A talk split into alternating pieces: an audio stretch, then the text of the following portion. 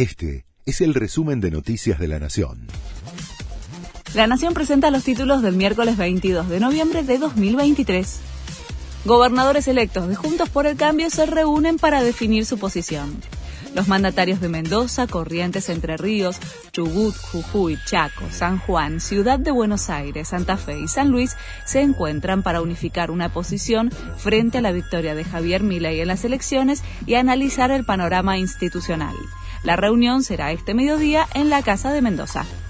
Cristina Kirchner recibe a la vicepresidenta electa en el Senado convocó a su sucesora para una reunión que tendrá lugar hoy para comenzar el proceso de transición en la administración de la Cámara que terminará el 10 de diciembre con la asunción del nuevo gobierno.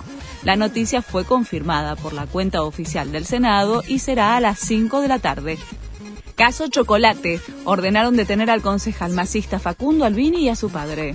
Lo resolvió el juez Guillermo Atencio en la investigación del puntero del PJ detenido con 48 tarjetas de débito de empleados de la legislatura bonaerense. La justicia hizo 16 allanamientos después que se ordenara la detención. El fallo también pide la detención de otros 15 implicados en la causa. Israel aprueba un acuerdo con Hamas para que liberen rehenes a cambio de prisioneros palestinos. Serían 50, 30 chicos y 20 mujeres. Entre los secuestrados por el grupo terrorista hay 21 argentinos, uno de ellos un bebé de 10 meses. Habrá una tregua de cuatro días para que Hamas comience a liberarlos.